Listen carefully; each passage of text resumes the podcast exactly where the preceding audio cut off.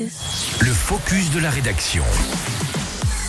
Jeudi 23 mars, dans ce focus de la rédaction, on s'intéresse à, ben, en fait, à une toute jeune entreprise anécienne qui s'engage à promouvoir une alimentation plus responsable et durable en France en lançant un titre restaurant d'un nouveau genre, Émilie. Équipe, c'est son petit nom, a vu le jour en janvier dernier. Cette entreprise anécienne vient de lancer un titre au restaurant d'un nouveau genre. Il s'agit d'un ticket restaurant écologique et solidaire. Un moyen innovant de promouvoir une alimentation plus écologique et solidaire en France. Alors comment ça fonctionne exactement? Eh bien, Équipe offre une réduction aux salariés lorsqu'ils consomment chez des restaurants et des commerces alimentaires engagés qui respectent l'environnement et la solidarité. Un avantage également pour les employeurs. Avec plus de 3500 restaurants partenaires référencés à travers le pays, la toute jeune start-up anécienne est déjà en train de transformer l'industrie de l'alimentation hors domicile en France.